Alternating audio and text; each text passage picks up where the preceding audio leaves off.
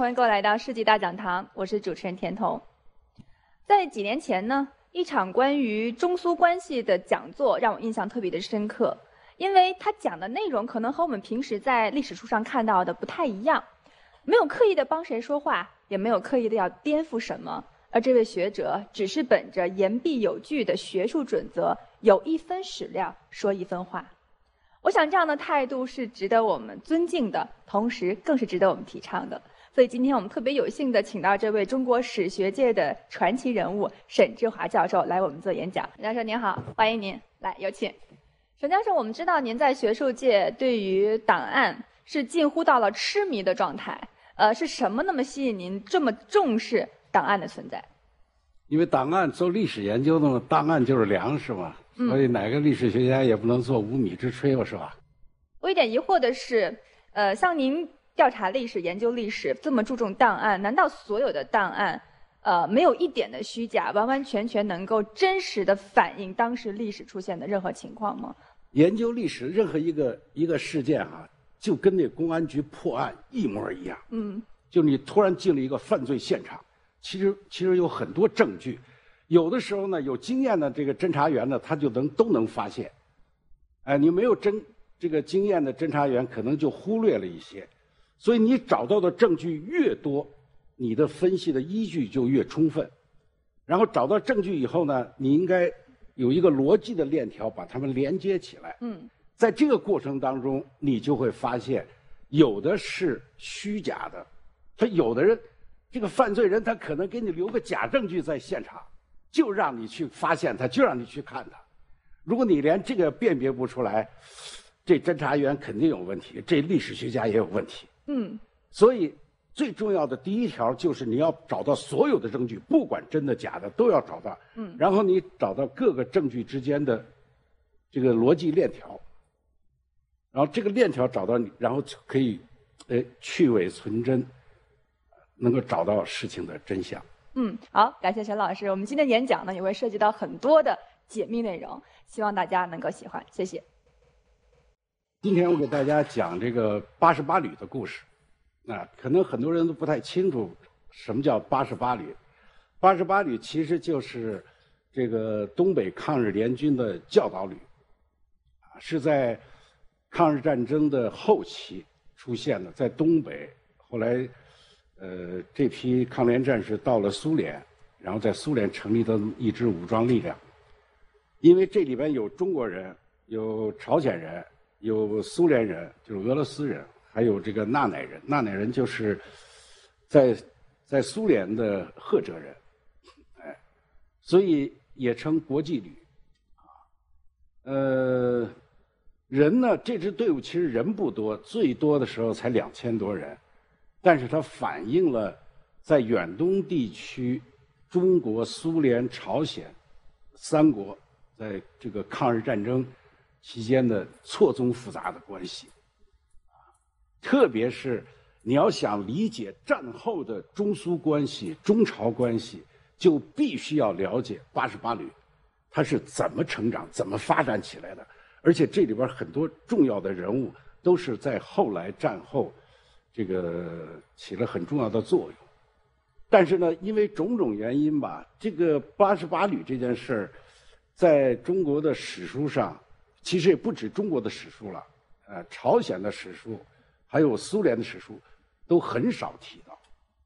所以我今天呢，想讲讲这个，呃，八十八旅这个前前后后的事情。第一个，八十八旅的。这个成立或者叫教导旅的成立，其实是苏联政策转变的一个结果。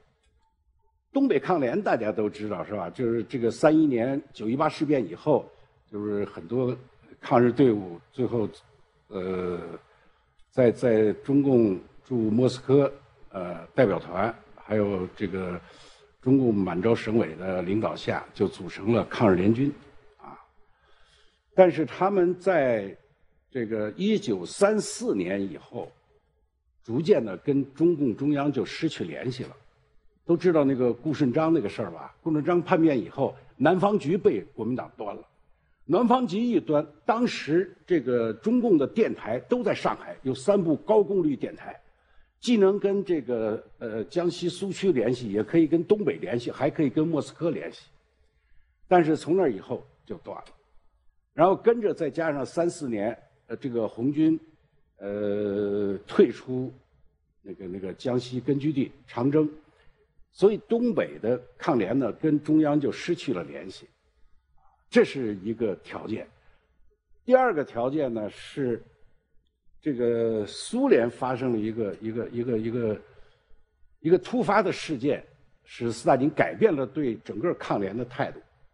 原来苏联对东北的这个抗日联军的态度什么呢？就是既不支持也不反对。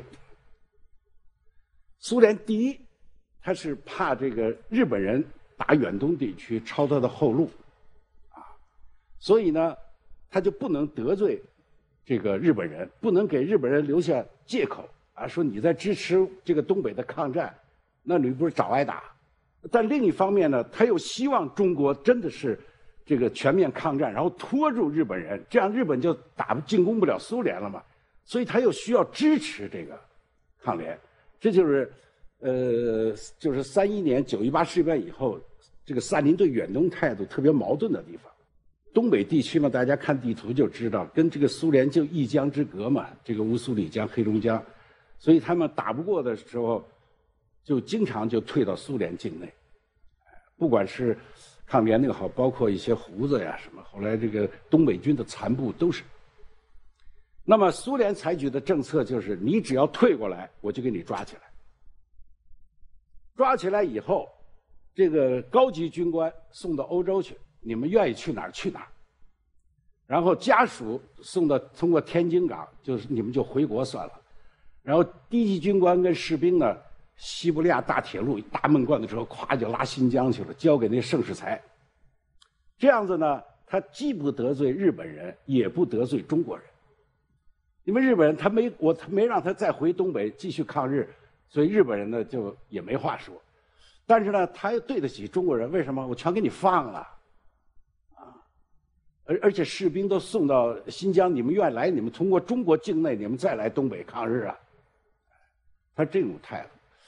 只有这个共产党领导的这些抗日队伍，他压在了当地，啊，因为这个东西他不能送给国民党，送国民党你不是共产党又不高兴了，所以这苏联人很聪明，他处理这个事情四平八稳，但是突然有一天，这个事情就发生了变化，就是一九三，呃，一九三八年的六月，有个叫刘希科夫。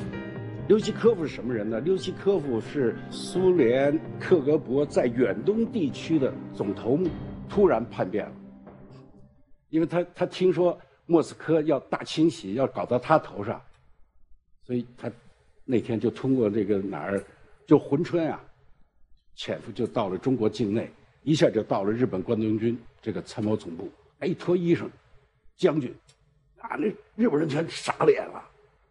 我就一个条件，你得把莫斯科我的老婆和女儿救出来。你你要知道什么，我都可以告诉你。这日本人做这点事儿还不容易，咵就给救出来，救出来的全撂了。所以一夜之间，苏联在远东地区的情报网全部被关东军破获了。这样的苏联就面临一个非常严重的问题，就他在整个远东地区没有眼睛，没有耳朵了。那么。在这种情况下，他只能启用抗日联军，哎，特别是就是苏德战争爆发以后，苏德战争爆发以后，这个就正式成立了呃八十八旅，苏联人给了编制，又给军衔儿都穿着苏联的军装，主要任务一个是刺探情报，第二个就是派一些小分队。到东北给给给这个日本关东军捣捣乱啊，什么什么，这个大概就是呃八十八旅的这个这个成立的这个过程，是因为中共和这个抗联失去了联系，和苏联发生了突发事件，苏联需要一支这个情报部队，所以利用这批抗联的战士，哎，大概就是这个样子。那么，这样它导致了一个什么结果呢？它导致了一个抗联队伍当中的朝鲜人，后来就成了这个这个，就是中共领导下的中国作为少数民族的这批朝鲜共产党员，最后就成了苏联在朝鲜的代理人，代表人物就是金日成。朝共跟中共的关系啊比较复杂，呃。其实它比中共成立的还早，一九一九年朝鲜共产党就成立了，但那个时候它是在苏联，主要就是朝鲜人移民到苏联以后，这个参加的革命的这些人，后来在苏联待不住，因为他们内部老打仗嘛，或者苏联人给赶走了，等于是，啊，你们回国闹革命，别老在我们这儿闹，所以一九二四年就回到了朝鲜半岛，但是在朝鲜半岛也待不下去，大概一九二六年就到了中国。到了中国呢，主要活动地点就是在东北。这个二七年不是发生了这个四一二政变嘛？这个中共在国内也待不下去了，也要经营东北。这样子，到一九二七年、二八年的时候，这个中共和朝共呢，在东北地区就发生了碰撞。当时中共的政策是什么？说你们啊。都是在呃，你们都是在中国的呃领土上闹革命，所以必须服从中共的领导。这个呃，共产国际是有文件的，呃，这个就不用讲了。第二说，你们大部分人都是出生在东北地区的中国的朝鲜朝鲜人，所以你们是中国的少数民族，你们不是外国人。劝你们啊，都加入中共，脱离朝共。那么这样子，呃，经过两年，到一九三一年、三二年的时候，陆陆续续的，他原来朝鲜共产党在东北有三个总局，全都解散了。解散以后，他们就都以个人名义加入了中共，其中代表人物就是金日成。金日成那会儿很年轻，然后一路，呃，这个人金日成这个人呢，口碑还是不错的，啊，至少我看，呃，抗联的档案里头。对他的这个评价是比较高，政治立场坚定，这个呃很会打仗，啊，关键是中文非常好。这个在东北，东北那个四，我想啊，这个三一年到三四年的时候，发生了一次民生团事件，知道吧？就都是朝鲜人，哎，这这个都被这个中共和抗联看成是特务间谍，为什么呢？主要是他们不会中文，党支部开会呢，那边叽嘎叽叽嘎说的，这支部书记听不懂，说什么呢？啊，就瞒着我，其实不是，人家不会中文，所以很多人受冤枉，呃，被打成了什么特务啊，什么什么什么之类。哎，金日成就升起来了，为什么？他中文特别好，经常跟领导交流。后来呢，他跟着这支部队就去了这个呃。东北，我看那俄国档案里对他的评语啊，也是这么几条：政治立场坚定，啊，军事训练搞得好，俄语成绩优异。哎，所有朝鲜当中，他学俄语学的最快，所以这个语言好，有时候能够政治上上升的也很快。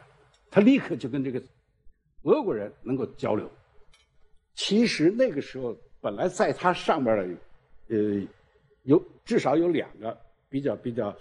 比较有名望的一个就是崔庸健，金日成当这个呃师长团长的时候，崔庸健已经是这个军参谋长了，而且崔庸健什么？崔庸健人家讲云南讲武堂毕业的，毕业以后到了黄埔军校，跟着叶剑英一块搞这广州起义，失败了以后才去的东北，地位、资历、年龄都比他大得多，但是。不知道为什么，在八十八旅的这个过程，就是四三年到四五年，就这两三年，突然就变了。四三年，我看到俄国档案有有一个命令下来，解这个这个呃，崔庸健当时是八十八旅的参谋长，金日成是一营营长。结果四三年一个文件把崔庸健解职，到宣传科负责青年宣传工作。啊，就搞枪报、画枪报什么什么，但是同时他还担任中共东北党委员会书记。更多的材料我没有看到，但是从这个资料我可以判断，中共比较相信这个人，但是苏联已经不相信他。这个时候，金日成倒提起来了。四五年七月份，就呃，日本还没有打日本，但是欧洲战场已经结束的时候，那个时候，呃，周保中有一个计划，就是要呃要把这个八十八旅的这些人分成两部分。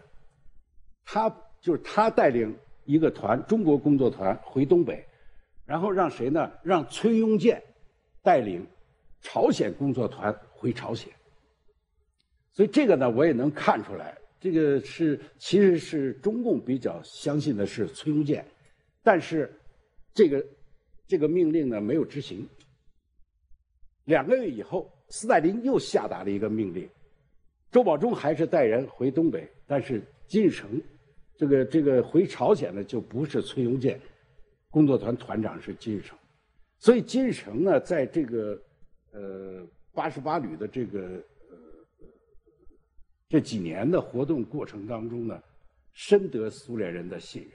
那么还有一个问题啊，就是我们在研究八十八旅的时候要特别呃注意到的，就是其实中共跟这个苏共呢，在东北的问题上有重大的分歧。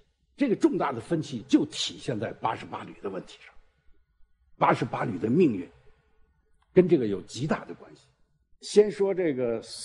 苏德战争，一九四二年苏德战争爆发以后，苏联国防部就给延安发了电报，啊，说希望你们这个八路军新四军的主力立刻开赴东北，和关东军作战。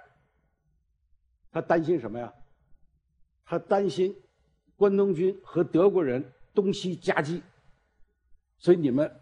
要拖住这个这个日本人啊，毛泽东就一直没给回电，后来催得急了，说我们实在困难，你这东北路途遥远，中间重兵阻隔，我怎么过去啊？很难，实在是这个这个力所不及。说这样，我们呢去给你搞搞情报，这个还可以。哎，给给搞个破坏，什么炸个电线杆子，炸个铁路，这这可以，但是条件您得给五十万美金。那后来这个事儿就不了了之。但是同时呢，其实毛泽东还提出了另一个问题，说我们原来在东北是有一支部队的，有一个这个东北省委还领导的这个这个抗日联军，但是现在因为我们没有电台嘛，跟他们失去联系，你们能不能？帮我们联系上，这苏联人也说谎，说呀，我们根本不知道他们在哪儿，这怎么不知道？其实就在哈勃洛夫斯克，都是他们在那儿为这个供养的、训练的。为什么？就是因为在这个、这个、这个，虽然中国跟苏联都在抗日，但是。涉及到一些具体的在地区的问题上，具体的利益问题上，还是有分歧的，还是有冲突的。所以最后，呃，八路军新四军也没有赶赴东北，这个苏联也没有把这个抗日联军这批人这个交给交给中共，啊，就作为他自己的一支一支力量。苏联在远东战后啊，第一。呃，日本就不说了，他要收回这个千岛群岛，什么南萨哈林群岛是吧？但涉及东中国的问题呢，第一要让外蒙古独立，就是中国和呃呃苏联之间不能直接接壤，让外蒙古呢可以形成一个一个宽阔的缓冲带，以免中苏之间发生问题，呃，给他的安全这个关系恶化，给他的安全造成威胁。第二。控制东北，控制东北的这个具体目标就是中国长春铁路，原来叫中东路，呃，后来叫中长路，和旅顺港、大连港，这样子，苏联在太平洋就有一个不动港和出海口。它就是亚太国家的这个一个一个一个一个主要成员啊，因为它太平洋舰队就在旅顺口嘛。那么所有这个计划，它是怎么实现的呢？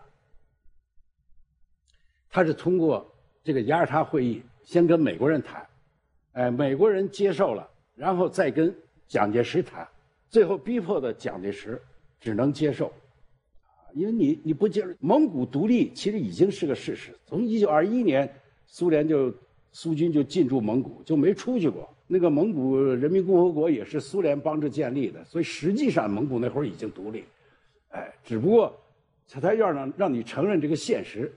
蒋介石也非常清楚，苏联当时一百多万军队已经进入了，呃，东北，啊，你要不答应，他会面临的很可能：第一，斯大林把东北交给中共；第二，他不撤军了，一百五十万人就在东北赖着不走，你怎么办？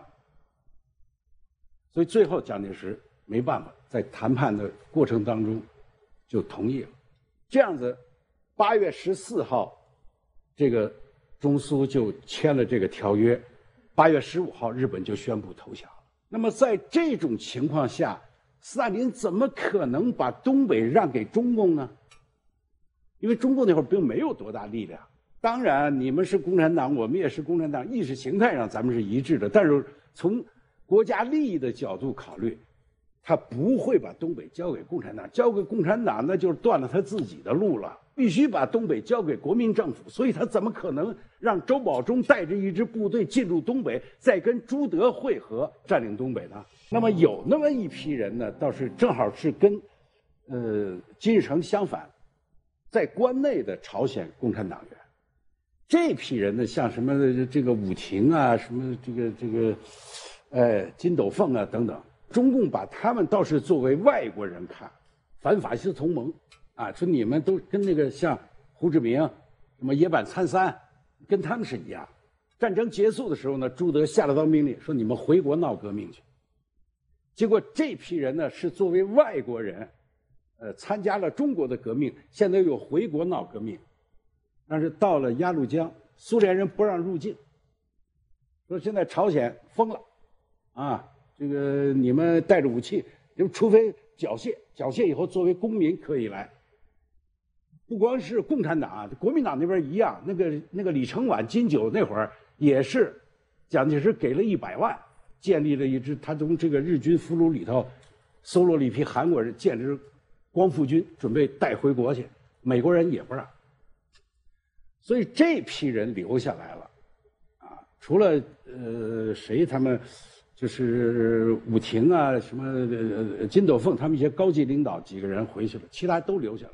留下来就参加了后来林彪的部队，这个就是后来四野部队当中朝鲜师的前身。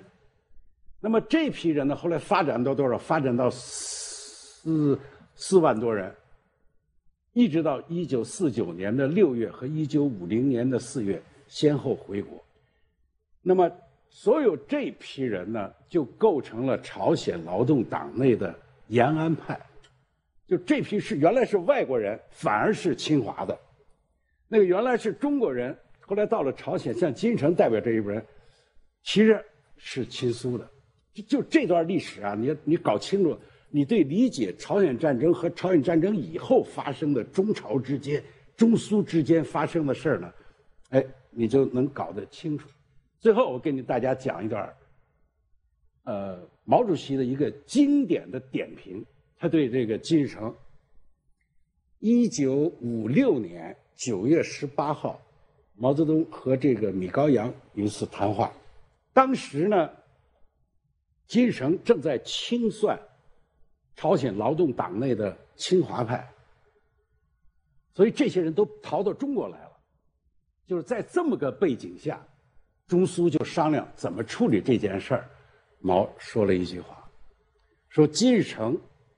是斯大林栽下的一棵小树，后来被美国人拔起来了，不朝鲜战争给打败了吗？不是美国人就给拔起来了，我们又给栽回去了。抗美援朝，现在长大了，不听话了，你们说怎么办吧？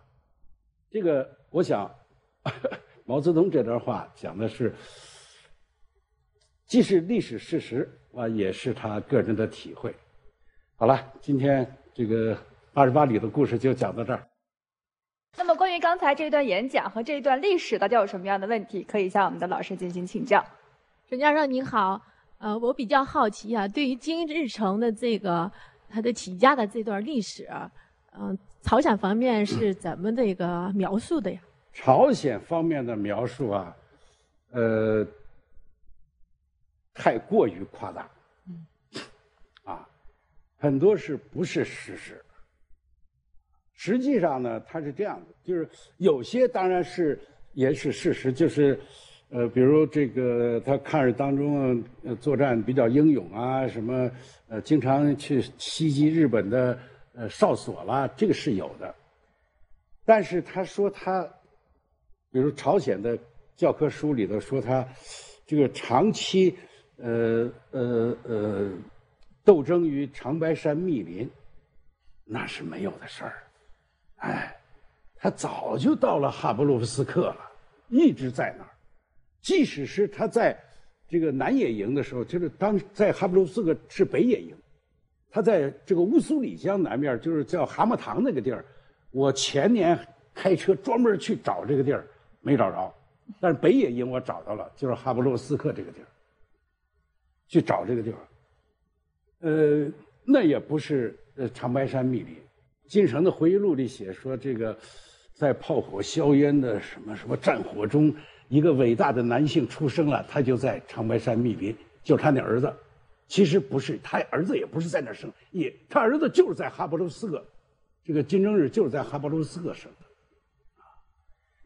这个金日成起家吧，有刚才我说了，有有几个，一个他这个人很聪明，哎，第二个呢，呃。就革命斗争性很强，这个是谁的评价都是这样的。其实还有一点，他这个人运气非常好。本来啊，你看一就是第一次伯利会议以后，苏联不是说呃要想这让这些抗联的战士官兵都到苏联去嘛，就发了个通知，说你们不是找不着你们的这个中央了吗？说你们中央马上就派代表。到苏联来了，你们所以让那个军以上干部都到哈布洛夫斯克开会。结果通知了一路军的、这个二路军的、三路军的都通知完了，人家都去了，哎，就是一路军的，呃，这个没去。为什么？杨靖宇作战牺牲了。杨靖宇是一路军总指挥，魏缜明是这个政委，失踪了。然后。下边下属三个军，第一军军长全军，这个这个这个覆没；第三军也是军长和这个战士全都被日本人打死，只有第二军，就是金城率领这个军，大概一百多人，钻了山沟子。这倒真是进了密林了。然后进了密林以后，不但进了密林，还越过了边界，到了这个这个这个苏联境内，穿。越过了乌苏里江，这个是违规的、违纪的，就抗联这个当时有纪律规定，未经请示不得越境，啊，你打不过都往外国跑，还要你们抗日干嘛呀？所以过去了以后，苏联给抓起来，就就关到那个集中营去了。结果哈布洛夫斯克这开会找不着，说这个第一路军没人来啊，杨靖宇也没来，这个谁也没来。哎，这人家边防军说，边防军报告，我们这儿抓一个人。他说他一路军的，谁呀？说金日成。周武生，哎，我认识。到那一看，果然是他。这么着就把金日成请到哈布罗斯克，因为没有一路军的代表，所以他就那个一路军的情况的介绍，你这个咱们档案里头都有，就是金日成起草的。所以周保中呢还跟苏联人。保证说，这个人呢，虽然犯了错误，但是他不是逃跑，哎，他这个立场还是很坚定的，而且在这个，在这个这个抗联的朝鲜人当中，他是最优秀的。